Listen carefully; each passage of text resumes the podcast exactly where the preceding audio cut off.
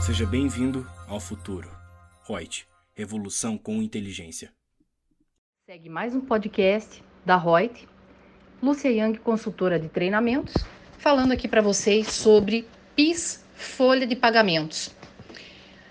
Temos aí uma solução de consulta, COSIT, número 113 de 2020, que estabelece da seguinte forma: o pagamento da contribuição para o PIS incidente sobre a folha de salários, da qual tanto o 13º salário quanto o seu adiantamento fazem parte, deve ocorrer até o 25º dia do mês seguinte ao da constituição da obrigação de pagar salários, sem prejuízo do disposto no parágrafo único do artigo 18 da medida provisória 2158, 35ª reedição de 2001.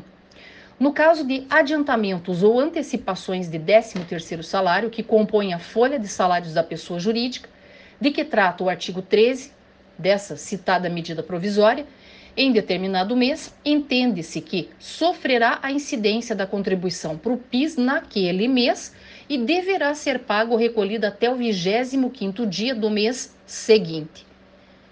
Então fique atento às datas para não ter penalidades por pagamento em atraso.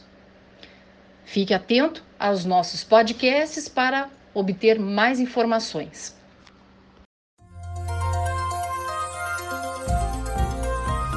Gostou do nosso podcast?